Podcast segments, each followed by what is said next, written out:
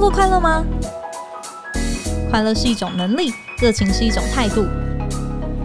欢迎收听《快乐工作人》，陪你畅聊工作与生活、商管与学习。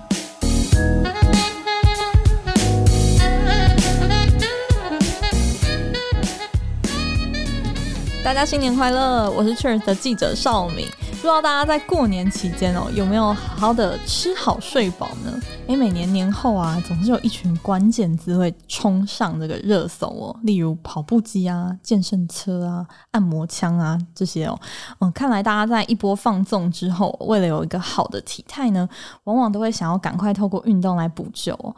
不过事实上呢，运动跟健身呢，其实不只是为了减肥或是看起来变壮哦，也是为了让自己可以有力量的过生活。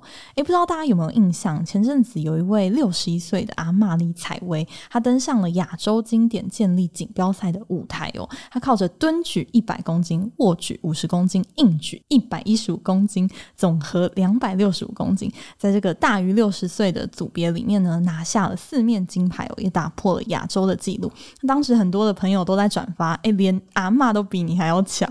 那我想有很多的听众朋友可能跟我一样哦，平常大部分的时间呢，都坐在电脑或是办公桌之前哦，这个一天可能甚至走不到三千步，却很希望自己可以活到老，动到老。但是这一切的前提呢，都是有好的激励。那今天我们的来宾呢，他曾经是台湾第一位国家级激励体能证照的受证教官哦，那也是怪兽训练的创办人何立安博士。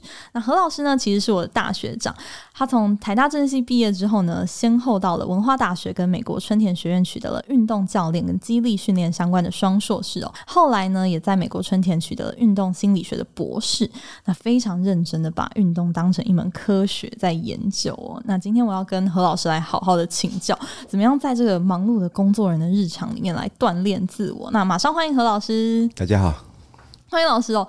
我觉得你今天来，我们真的是赚到，因为我身边很多有在健身的朋友，其实都有在看老师你的影片啊，或者之前读过老师的文章。那我在准备这次的访谈的时候，我看到一段你对自己的介绍，我觉得非常有趣，我想要念一段给听众朋友听。您说您出生于书香世家，好读书。爱打架，成长时期同时过着运动选手跟明星学校资优生这两种身份哦。所以，你能不能跟我们分享一下这段故事是什么心路历程呢？OK，好，嗯。对，呃，我们真是书香世家，因为我爸妈都是老师，嗯，然后我跟我姐姐，我们家就两个小孩，然后，所以我们从小到大呢，我们就是在书堆里面长大，所以我们就是从那种呃小时候太无聊的小学哈，那家里就书很多，然后就一直翻书，所以从小很爱看书，而且看的都有点超龄哦，都看什么古文啦，哦、或者说科学啦这些东西哈，就都不是你那个年纪在读的东西，这样子，所以说就书香世家。那爱打架呢是。不知道为什么，嗯，呃，我小时候爱运动，然后呢，所以游泳啊、田径啊、球类啊都玩，但是呢，到了打架的就比赛，跆拳道，然后自由搏击这些的，就可能有点。一点点天分，虽然说到后来当选手历程，我觉得比我天分好的人实在太多了哈。嗯，但是呢，也就是初期就取得了一些小小成就感，所以对此乐此不疲哈。所以呢，就一直一路上一直找机会，不断当选手。那所以我们那个年代，其实你只要就就是填鸭教育嘛，我们填鸭的非常非常严重的，所以你只要在小学的时候开始哈，你就稍微被发现了，好像可能可以读书哈，他就把你整个的系统化的，每天从早到晚，然后后来。加课哦，假日班什么东西的，嗯，一路从国中到高中，然后到这样子一路上来哈，所以呢，上过很多补习班啊，非常厌恶那个过程啊。不过呢，就从小学自由班、国中实验班、高中在台中一中，然后大学就到台大，嗯，对，那就就这样一路上来。但是呢，当选手的话呢，是一一路上都被那个升学给干扰，所以说呢，我常常都是在。夹缝中训练，有时候半夜睡觉前练，练到什么十二点一点，然后去睡觉，然后早上又很早起来跑去学校。后来或者是说呢，大清早五六点起来，然后自己在那边训练，然后呢就因为那时候可以到道馆接受教练规律训练的时间不多，然后就自己拼命练。那结果没想到说这样子居然啊，在后来开始参加一些比赛的时候呢，居然还有那么一点点收获这样子，嗯、所以呢就很乐此不疲的一直的把这个东西双轨进行。所以我说我两个童年，而这两个童年的生活圈几乎不重叠，也就是说选手圈的朋友后来都是念体专体院，然后呢这个升学这边呢后来就是念一路念到升学这样子。你自己因为同时做这两件事情哦，你自己觉得两件事情是对你来说是有相辅相成的吗？完全没有，完全没有。呃，我觉得我对升学还有我对教育制度非常有意见。我从小时候有意见到现在，我认为我们花了太多的时间做重复性的训练，而那是没有意义的。就算那些东西是重要的，我们要达到相同的目标，我们也不用花那么多时间。我们不应该用这种军事化甚至监狱化的管理。嗯，而且呢，在尤其是在大环境的观念之下，哈，你运动跟这个读书，哈，他在师长们认为他永远是相斥的，永远是互斥的。事实上，他应该要是相辅相成。一个人呢，他如果说有读书，然后他有运动，那他应该两个都会越来越好。嗯，但是呢，他们基本上认为是互斥，所以就不认为你应该要花时间做它。所以你永远都是在时间被升学系统给占满了之后，额外去寻找这种呃训练和比赛的机会。嗯，而他们永远不会理解为什么你要请假。为什么你会鼻青脸肿来学校？为什么你会你会一拐一拐的 在学校走路？然后呢？为什么你要跟大家作息不一样？哦，这样他们永远无法理解。那甚至他们就会说呢，呃，对他们来讲，就是用心不专，一事无成。嗯，但对我来说，一个非常强的直觉，从小到大我就觉得我应该要这样做。嗯，反而我们在我们的教育训练底下，哦，反而会扼杀很多人对于就是运动的兴趣等等。对，基本上我觉得我就是被扼杀，但是没有死掉的那种。OK，对，就是就不乖，坐不住，然后呢，没有被这个系统给规训。嗯嗯，不过您从台大政治系毕业之后，嗯、硕士之后就开始全心的投入到就是体育的这个研究里面了吗？呃，理论上来说哈，其实我一直都全心投入在体育。哦，所以我从小就当小选手，而且不管当时我的身份是什么，是自由班、实验班，然后呢，我曾经有短暂的参加过校队，又因为学业的关系，然后被从校队拉出来，在这过程里面，其实我一直都想念体育，那所以我这样考上台大，其实应该是说是唯一的偶然，唯一的例外，也就是其实我在。高中毕业的时候，其实那时候有机会去念体育学校，那结果呢，出来是台大地理系。地理系是我其实是第二类组，理学院的，就自然组的。OK，台大地理系是理学院的，对，所以我考进去，然后考进去的时候呢，就我想说念台大，我不知道念地理要干嘛，而且我更不知道地理原来是理学院。我只在填的时候把所有台大全部全填，反正我就是去台大。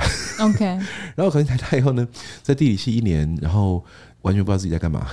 就很想转系，其实大概我大学四年可以说是台大体育系，嗯，其实我都因为是大学很自由嘛，所以我就自己找教练，然后呢就说训练，我一个礼拜练四五天，然后呢额外的时间我去练体能。那个时候是练什么？练跆拳道，还有自由搏击。Okay. 那叫国术擂台赛啦，这这个比赛现在比较少见了，我们俗称叫自由搏击，那就就打架，打烂架，我就拳打脚踢摔，这样子。那所以要练那个要打那个要很好体能，所以要去做重量训练，要去跑步，要干嘛？要要去练一些间歇训练之类的。然后那时候也就乱练，然后就找几个志同道合，然后一起就练。所以你刚刚问的问题说，练体育之后，然后在大学毕业之后呢，跨回体育来，其实没有，就。大学呢，我们就是完成了一个填鸭升学教育的最终目标，嗯，然后把它完成了以后，就是考上的那一刻。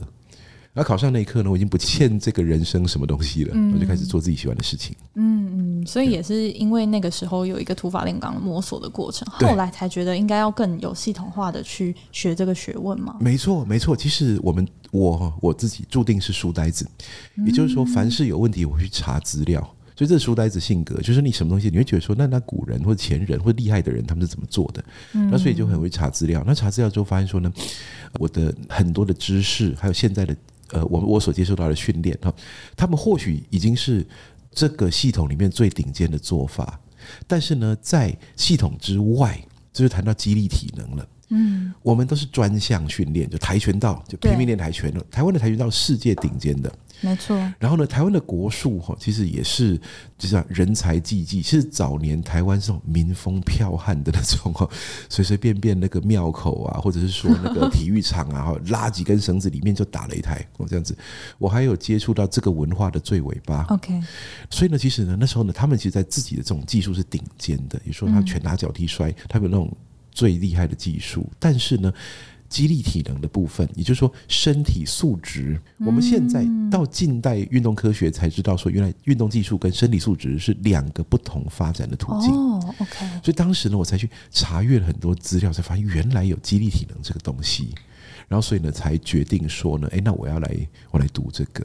嗯，但是为什么那个时候在这么多的体育的项目里面，嗯，你特别想要钻研肌肌力训练这一块呢？哦，对。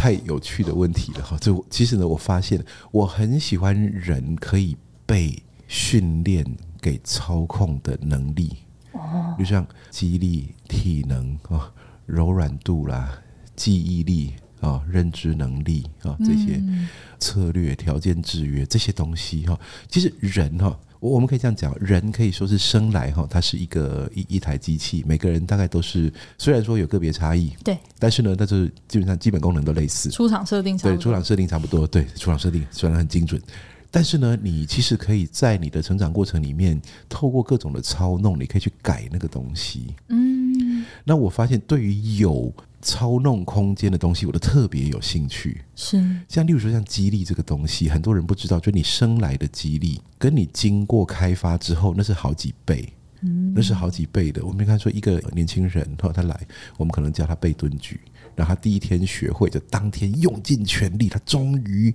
扛起四十公斤站起来，嗯，哎，其实不错了。很多人四十公斤是会直接趴下的，但是你如果给他一年半两年，他可能会扛起一百六、一百八。嗯，也就是说，那是好几倍的重量，同一个动作压着他，然后他从低点站起来。那为什么相同的动作可以对抗这么多倍的阻力呢？就这个人的身体素质被大幅的改变了。嗯，而这种东西不会自然发生，他不会说我就这样躺平，两年一到我就可以做到。没有做的人不但不会进步，甚至是退步的。但是呢，这种经过操作之后就会大幅进步的东西，我对它实在太有兴趣了。这很像是医学的倒影。我说人体科学哈，在过往绝大多数的内容是医学，但是医学主要处理什么？处理人体坏掉的时候。对。所以呢，我们基本上对人体科学假定就是人体最佳状态就是没伤没病的时候。嗯。但对于运动训练学来说，那根本就是一个起点而已。这个起点往上有一个巨大的操作空间。OK，而当我发现这个新大陆的时候，我简直疯狂了。嗯，如果我想一般人听到激励训练这几个字，我可能会搞不清楚，说，哎，它跟重量训练或者说一般运动它带来的效果到底有什么不一样的地方？嗯、基本上呢，激励训练是一个针对肌肉力量，在英文哦，其实它的全名叫 Strength and Conditioning 哈。嗯，Strength 就是激励，Conditioning 这个字哦，就是有很多地方用，对，有条件制约或者什么或者冷气哈，Air Conditioning 也是同一个字，啊、但是在肌力体能训练里面，它代表就是体能，嗯，所以呢，肌力体能训练是两个，就是人体的肌肉力量和能量系统。哦，能量系统就是我们支撑肌肉用力的那个提供能源的东西，嗯，但肌力就是那个肌肉本身的收缩力量，这是两大人体可以被训练的东西。哦，而这两个东西好呢，第一个是绝对是变健康嘛。那第二个是提高运动表现，所以我会看到说呢，其实有很多东西背后都是激励体能。像我们认为说呢，哦，跑步选手就跑比较快而已啊，对不对？对。实际上是因为他的腿力非常强。那有时候那举重选手还健力选手腿力也很强，为什么跑步选手跑得快？因为他发力率特别高。你就发现原来所有的运动都是某种肌肉能力的特殊展现。嗯。所有的运动都有特殊的专项激励。那这个一发现这个新大陆之后呢，我就整个就。爱上了这个学问，然后呢，就拼命的去读它。嗯，我可能有些人觉得说，哎，自己现在状态也蛮健康的，嗯、然后，哎，我也没有要当选手，不大需要提高我运动表现。那一般人来说，为什么我需要做肌力训练呢？就会讲哦，那个我当时在推动那个军警校的战术体能的时候，我给他们一句话叫做“肌力及战力”。哦，肌力及战力。一般人的话，我会说“肌力及生命力”。嗯，为什么这样说呢？力量是人跟环境互动的最后防线，也就是说呢，你这个人处在这个物理空间里面，你能不能跟这个环境互动？你靠的是力量。你可以拥有一切，但没有力量，你会发现你完全动不了。嗯，所以你没办没办法生活自理，没有办法移动自己，然后没有办法去跟别人沟通，你没有办法去做任何事情。所以说呢，力量其实是你的生命力，是你的生活品质，是你活在这个世界上最直接关系到你在这个人世间能够多么的自由挥洒的一件事情。所以呢，我说讲激励不重要，就好像讲钱不重要一样。OK，讲钱不重要一样.但是你绝对当我送钱给你，你绝对不会嫌钱多。嗯，OK，那所以呢，激励呢，我想有太多的譬喻了。激励像钱呢，你不会嫌多；激励像空气，只有它稀薄的时候，你才会发现。对，所以呢，一般人他可能觉得说，我现在人都够啊。事实上呢，你觉得激励够的时候，未必是你够。激励够的时候呢，其实你觉得激励够，是因为你还可以做选择。简单来讲，如果你激励很够的话。嗯，你发现那个捷运，大家知道捷运的楼梯嘛？捷运深入地底下大概三四层楼，对，所以楼梯呢一路上来是很长的。因为发现了一大堆人好手好脚在排电梯，但是楼梯都没有人走。嗯，但事实上，如果你肌力够，能量系统又好的话，那是非常痛快的一个过程，咚咚咚就上去了。嗯，但是呢，你选择了不做它，其实你的肌力已经受限。但是因为旁边有一条电梯，所以你不会发现这件事情。OK，所以呢，很多人认为说我的肌力够用，那是因为生活便利。嗯，事实上呢，如果这间电梯坏了，你就突然发现怎么这么累，怎么这么喘，怎么腿这么酸？这个这个政府在干什么？好这样子，实际上是你的肌力哪里去了？对，所以呢，人都。没有在嫌力量大的，没错。所以呢，所有的人，而且我这样讲嘛，没有开发的人一辈子会这样低度发展，嗯，然后逐步下滑。但是呢，有开发的人呢，可以把它拉高好几倍，而且可以长期保持到很老。OK，就是这，它是一个很长期的投资，对，它是一个非常保值的东西。嗯，很保值。人体的那个运动能力不见得都很保，唯一比它保值大概是技术。就你小时候会打球，你现在还会打球，你不会忘记骑脚踏车这样，你会记忆，你的那个肌肉记忆是会记得。但是呢，有很多东西它就不会留那么久。但是呢，肌肉量和肌肉力量它可以留很久。我们现在你知道，它可以留到非常老，即便你已经到了七八十岁了，嗯，你或许不会像你三四十岁那么强壮，但是如果你持续训练，你绝对比一般人没练的三四十岁强壮得多。嗯，而你刚刚举的那个健力阿嬷的例子，事实上呢，我参加过一次那个亚洲杯长青组健力。然后我们那个长青组就四十岁以上都都老人，所以我们那四十岁、五十岁、六十岁的都有，我们一群老人去比赛。嗯、那其实呢，台湾这方面厉害的选手非常多。哦，对，我们有好几个世界纪录的选手。男生女生都有，都是阿公阿妈级的。嗯嗯嗯，我想很多听众朋友都听过所谓的“心有余而力不足”这一句话，哦但是可能没有真的听进去。那个力不足真的是激励呀，真的激励，它其实是一个很最直接影响你生活品质的一件事情。但是同时呢，如果你愿意去投资它，它又是你最可以操控，然后又最保值的一种投资。对，我觉得它是一个 low hanging fruit，就是。挂着最低的果实，嗯、就你伸手就摘得到，但很多人不摘它。嗯、很多人做一些那种不着边际的东西来养生啦、食补、药补啦，那些那些当然没有不好，但问题是说它对肌力的影响是不很不直接。嗯，然后而且呢，那个影响力也非常小，所以呢，每一个人在没有开发的时候，都距离他的天分非常远。而就算你不想开发到极限去当运动员。对，其实你只要稍微开发，你就可以得到一大堆开发后的好处。嗯嗯嗯，我想肌力的训练，我们也需要稍微休息一下。我们在这边进一个那个中场的休息，下半场我们要继续跟老师来聊一下。哎，肌力的训练对于不同年龄啊、性别啊，然后体质，它的那个好处是什么？那如果我想要从零开始做这件事情，看起来伸手就可以做，但是第一步要怎么踏？我们下半场来继续来聊。如果你是空服员，半小时后就要服务日本天皇，你会做什么准备呢？如果你是饭店的礼宾人员，客人要求你带他去参观垃圾场，或是说隔天就要吃到超难订的米其林餐厅，你会怎么做呢？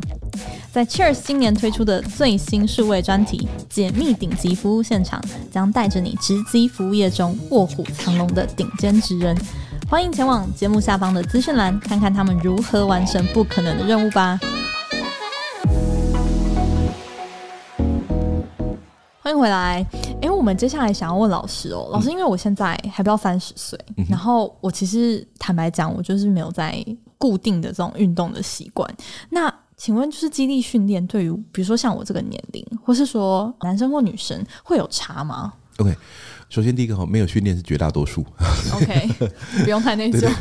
呃，回到那个性别差异这边哈，其实呢，它的差异非常非常的小。它的差异非常小。如果说我们要以大方向啊做肌力训练啊，呃，通常我们都建议大肌群、多关节、大重量训练啊，完整动作幅度这几个东西。大肌群就是那个动作最好是很多肌肉参与的，就像深蹲啊、硬举啦，好像我们讲推雪橇、握把蹲这种大动作，肌群很多，你不会看到说哦，今天练是手臂二头肌和三头肌这样子，只有一个小肌群这种。嗯，我们会建议以大肌群为主。最好这个动作不要是单关节的，因为多关节通常跟日常生活的功能性动作比较像，就像蹲下来、站起来，你会用到髋关节、膝关节、踝关节，嗯，就所谓的三关节伸展的 triple extension。那像如果说你做一个卧推，哦，你发现说你的肩关节、肘关节都会动，这样子。那日常生活当中，我们绝大多数的动作都是多关节的。OK，我们很少会有坐在椅子上，然后刚好就只有一只脚伸起来踢的这种动作出现。嗯，日常生活中我们的行动坐卧其实都是大关节轮流提供功能，再造成一个完整动作。并不是说单关节的训练都不好啦，有什么错误呢？不是的。我说作为选择主项目的时候，主要的项目最好是多关节的哦。那再就是大重量，大重大重量的意思就是说呢，他扛起那个重量，我觉得大重量很难被定义。我说大重量这个词哦，是是一个没有定义的词，或是怎样叫大重量呢？哈，它的大可能是五十啊。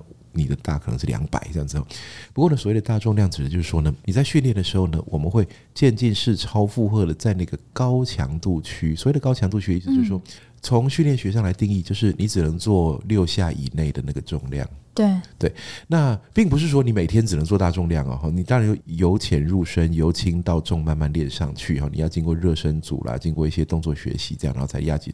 但是呢，我说大重量的意思就是那高强度区不要忽视它。很多人做重量训练，嗯，他把它当成一般那种运动去追求流汗和酸痛感的那种训练，然后他就做了几十下这样子。那种当然是可以练到肌耐力啦，然后可以练到一点体能啦，这样子当然是 OK 的。但是肌力训练最主要的效益，为什么叫做肌力训练？其实就是因为我们人体的肌肉、骨质和神经系统会对压力起反应。那肌力训练就是说，那我现在想要肌肉变强，我要用怎样的刺激？我会发现其实呢。跑步、打球、游泳都未必是最直接的。你让他对抗阻力，因为呢，科学已经发现了肌肉的力量，它对阻力起反应。嗯，所以让他扛一个重量，他非常用力的对抗那个阻力，然后呢，他产生了向上适应，他就越来越强。对，如果说这就是重量训练的特性，就是它可以操作到你其他运动无法触碰到的高强度。我就说呢，我打球打得很激烈啊，打到都手都扭到了，或怎么样这样子，那我这样不算高强度吗？或这样子说，第一个哈，高强度它必须在有控制的系统下；第二个是你希望肌肉以最健康、最均匀的方式去参与，所以才会有前面的大肌群多关节，嗯，而不是某个很。巅峰的特殊运动动作，你经历了一瞬间的高强度。其实呢，那个动作或许是高强度，但你的肌肉不一定是充分参与的。它可能就是一个关节的参与，它可能是就像有人丢棒球、变化球，那够难了吧？可是搞不好主要的功夫。哦，虽然说他的脚也参与，身体也参与，躯干也参与，肌肉，但是主要功夫在那条手臂而已。这是几个大原则，所以这几个是不分男女性别的。哦，嗯，那如果讲说真要有点性别差异的话，哦，根据一些这种，这个其实是呃一些前人的经验，然后这不是什么什么科学证实的东西，但是根据前前人经验，女生的训练建议强度还要尽量走高。哦，也就是说呢，我们刚刚讲说六下以内。你只能做六下以内的重量，开始有效果。所以以男生来说，我们会建议说，那你就练五下五下慢慢练。所以你可以练到那种五下的极限重量，那就是一个你可以得到强度刺激的。但女生甚至有可能会说呢，就是三下，让那个重量更高一些。为什么？因为呢，呃，这是一个推论哦，这没有最直接的这种证据哈。不过根据经验，女生这样子进步的比较快。而为什么呢？很可能是因为呢。女生的神经征召能力跟男生略有差异，差一点点。嗯，所以呢，男生真正做最大用力的时候，他测出来的最大肌力百分之百是他真正的百分之百，而女生做最大用力的时候，可能测到是他的百分之九十。OK，那当我们把百分之九十误以为他的百分之百的时候，再把它退下来练百分之九十七，你练的是百分之八十几。所以呢，女生要退的比例要少一点，男生退的比例可以稍微多一点。如果说男女的差异真的非常少，硬要讲的话，大概就只有这个一点点小差异而已。OK，所以老师，你刚刚提到的几个原则：大肌群、多关节，对，然后大的重量，对。然后高的强度，呃，大重高强度，还有完整动作幅度，完整动作幅度这五个原则。对，对，对，然后女生基本上其实强度可以再稍微更挑战自己一些，但是动作要好，所以呢才要、嗯、才要有教练，初期最好有教练带着做。嗯，所以重训其实不是说你一定要做到你觉得自己受不了，对，没错，酸痛。其实酸痛和力竭不是常态。OK。一个好的重训计划是不追求酸痛，也不一定要力竭。力竭有它发挥的时候，而酸痛通常我们甚至会去避免它。嗯，也就是说呢，在以最大肌力提升为目标的情况下，当然你说激励训练不止提升最大肌力啊，它可以提升爆发力，可以练什么？肌耐力、肌肉生长这些项目都可以。好，因为你如果想要练其他东西，其实都有不止一种选项。但你讲重量训练最重要的一件事情，就可以提高最大肌力。嗯，而肌肉、骨质、神经系统对压力起反应。如果你可以，就很多人说我干嘛举那么重？我说其实重点不是那个重量。这我要讲，我很多这种废话可以讲，就是不要问你对重量做了什么，要问重量对你做了什么。你对重量做了什么？就是你把一百公斤举起来了。嗯，然后呢，没了。所以呢，除非你觉得一百公斤很有成就感，耶，然后可以自拍，然后可以那个上 IG 哈这样子，要不然的话其实没有任何意义。其实真正的重点是你把一百公斤举起来的时候，这个重量对你做了什么事情？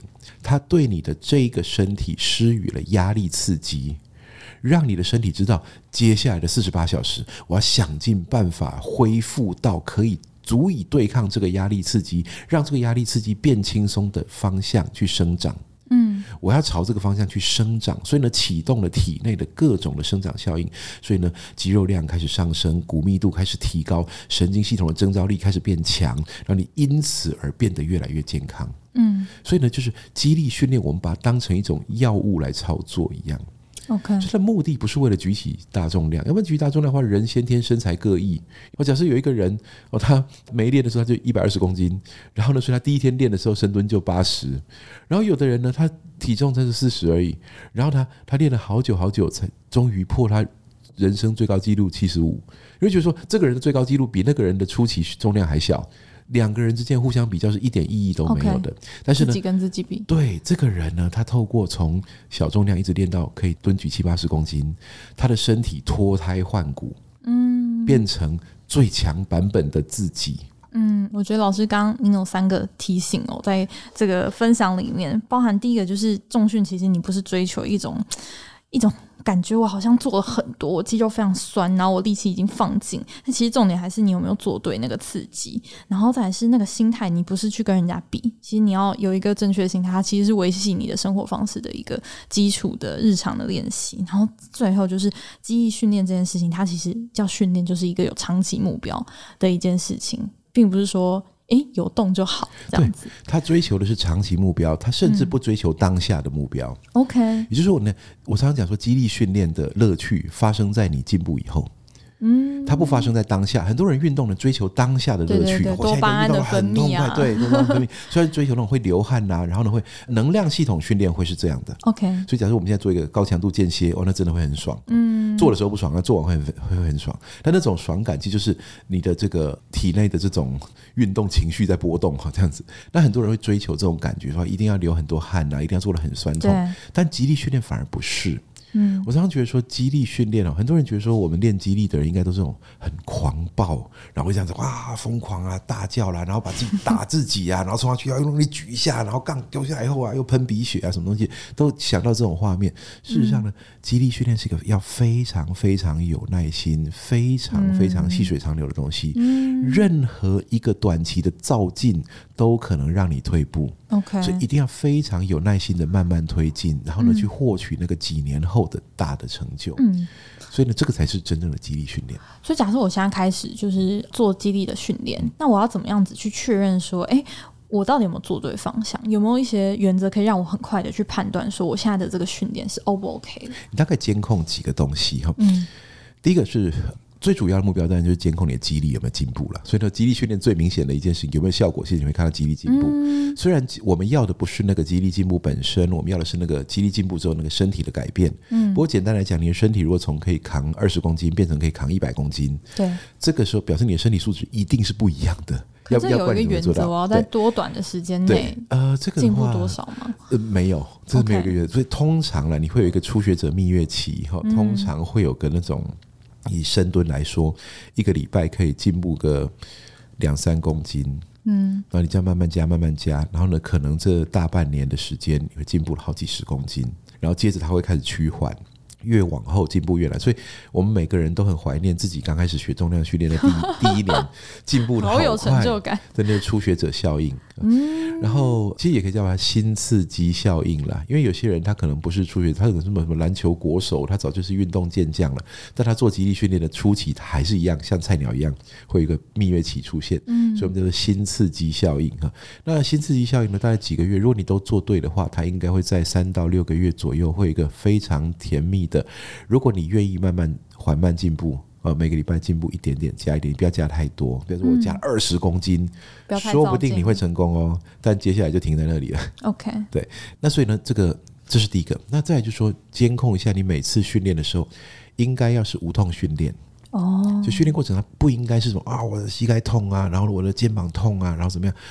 不要在呃不良的动作形态上加压力，嗯，也不要在疼痛上面加压力，嗯，所以所以才说自己稍微有点复杂哈，有点像说那种没办法跟医生问了怎么开刀之后回家自己开，你还是要找个医生帮你开，所以我说初学者要找教练就是这样子，OK，然后呢，所以那再来就是监控你的恢复，你每次训练完毕之后，通常在初学阶段，你可能经过二十到四十八小时左右会恢复，所以你可以再去训练一次，所以一个礼拜来训练三次。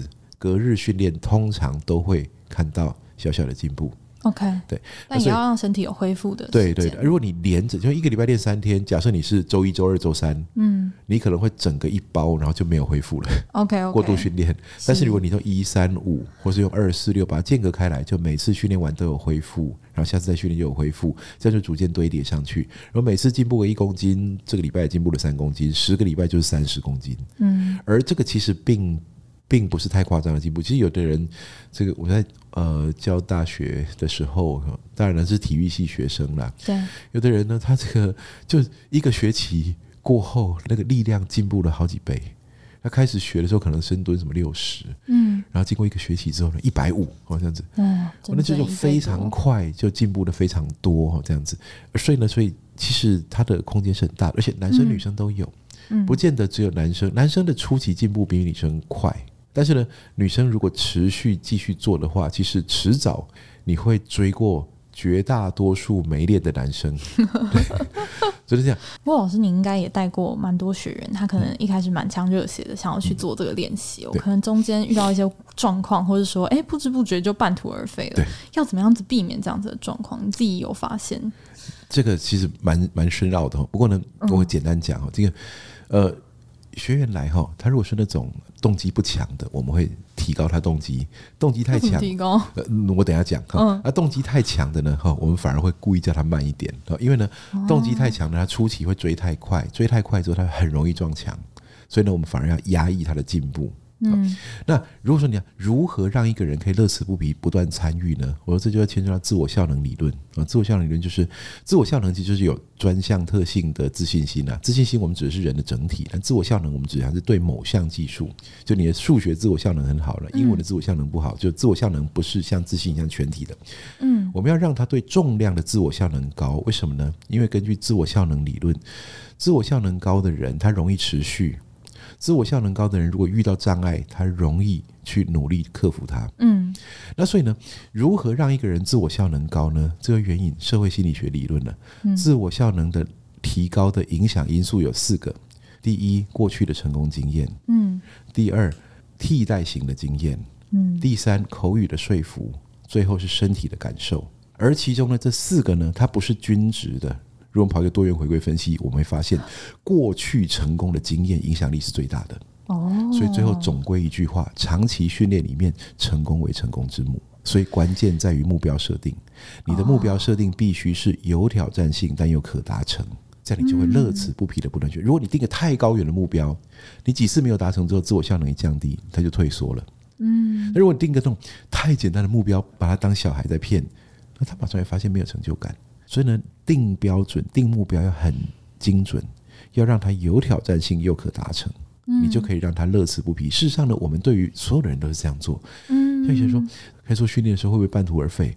我说不会啊，他取得成就感之后，他会追着你上课啊。嗯，因因为他需要那个成就感再更进一步。对，但是你不能让他放任他说，哦，那我我们今天就再挑战一倍，不合理的目标就会直接把它打回原形。OK，所以你要知道说，合理的期待，根据运动科学，根据前人经验，根据什么什么的，你现在应该挑战多少？嗯，让他去挑战它。嗯，或你现在应该不要挑战任何重量，你应该把现有的重量练到变得非常轻松，我们再让你挑战。就你要拿捏他的进步节奏，他就会持续参与。嗯嗯嗯。所以老师，你提到目标设定其实是持续的关键，是成功的这个关键嘛？那这个其实就谈到就是开菜单的这一块了。那如果对于就是不同需求的工作者来找你。你会怎么样子帮他们分类？他们要怎么样子去开那个菜单？哦，这就是最难的地方。因为呢，激励训练它，我们看到训练部分，菜单是课表内容，就上课。嗯，可是实际上呢，它的效果发生在恢复之后。嗯，所以他的生活形态决定了恢复那一段。哦那是我们绝对可以让把每个人抓来，就一样课表抄下去。但是回去啊，有的睡八小时，有的睡两小时，他有的昼夜颠倒，然后有的酗酒。那结果他们的恢复都不会一样。是，所以说呢，这就看观察到说，你必须要去理解这个人他的生活形态啊、嗯哦，他是不是那种很规律的？我觉得他是非常规律的人，每天都有规律的睡眠时间，那就这非常好操作。嗯，但假设他是那种会有熬夜工作的人，那我们如何的教他？取得够多的睡眠时间，然后或者说他都不恢复，我们是不是把课表改成恢复型训练，让他恢复一阵子，然后再再往前进一步？嗯，恢复型的训练课表就是那种练完会比没练还舒服的那种，但是进步型的课表这种会更真的把大重量压下去。你真的受到刺激，然后你回去要恢复的那种，嗯，那所以呢，就是要调控这个东西。那所以第一步当然要理解他的状况啦。对、哦，我们遇到过很多很难处理 case，像消防队哦，那种他的作息他也不知道明天什么作息，然后 明天会出勤不会出勤他都不知道。对，那所以呢，这种的话只能说，那我们要教会他如何寻找他适合训练的那个窗口。因为假设你把你的训练放在一个你后面几天根本不可能恢复的地方，那那天的训练就很容易白费。哦，或者说他就必须要改内容，嗯，对，所以呢，这个是最不容易的。所以呢，我想想要训练的人呢，其实第一件事情是要先。检视一下自己的生活，有没有什么不良习惯？哦，有没有什么这个消耗精力、多余消耗精力的事情？先把它整理一下。OK，对，然后呢，让自己的这个睡眠是非常重要，睡眠影响一切。规律的睡眠，对，所以规律的睡眠，而且够长的睡眠哦。嗯，我建议有训练的人睡七到九个小时。OK，对，那七到九个小时如果不足的话，用白天的时间来补足是也是有救的，但是不如一次连续是最好。嗯，所以你晚上如果有一个七到九小时。就是连续睡眠，然后白天呢就可能不需要补充，或者是补充了二十分钟以内的补充睡眠，这样子的恢复就会很好。那这个时候呢，如果说你预期接下来几天都有这种睡眠品质的话，那你今天可以狠狠的练下去。OK。那如果说你这样几天一定会熬夜，一定会干嘛？那今天就要故意练轻松一点。嗯，就是这样子。了解。所以除了睡眠之外，睡眠之外呢，那就饮食了哈。不过饮食这个就大灾问了，因为呢，饮食这个部分呢，哈，要原谅我现在不能透露太多哈，因为呢。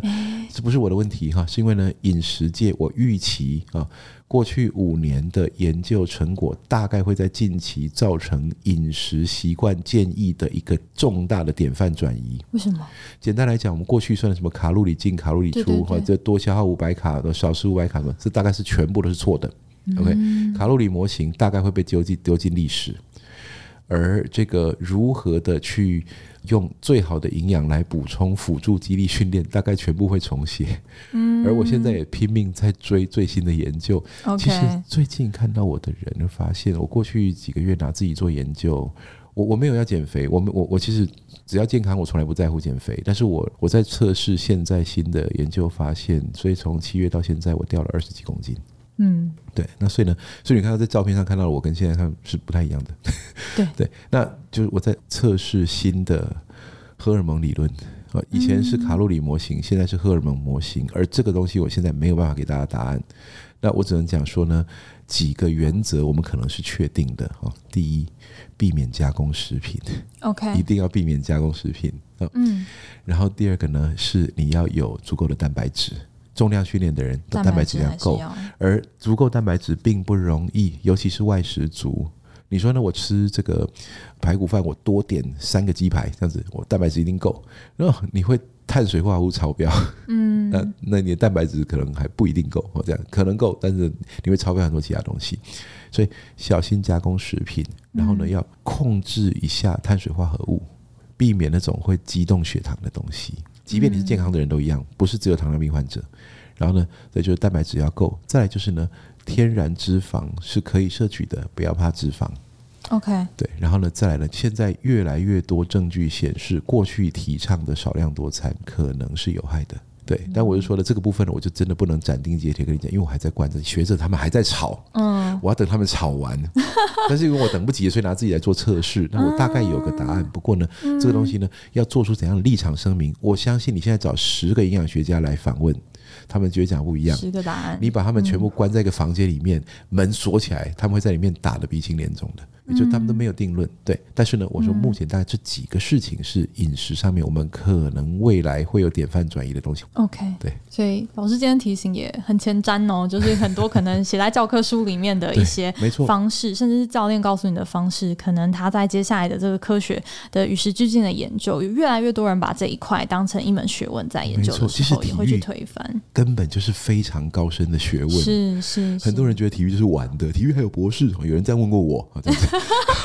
不过呢，我说这些东西全部都跟医学、跟科学一样，它都是有同才审阅期刊制度，然后它有应用科学，嗯、然后你有测试的方法，你有研究的数据，然后会懂，要看得懂统计，嗯，你才会知道，呃，我们现在到底接下来往哪里走？科学的东西不可能永远都一样，遵循传统有些时候是一个危险的事情。嗯嗯，那科技在高速进步的时候，一定要追上时代。其实呢，体育系，如果我们毕业以后，然后这么多年，然后我们后来发现，当时教的东西可能要典范转移了。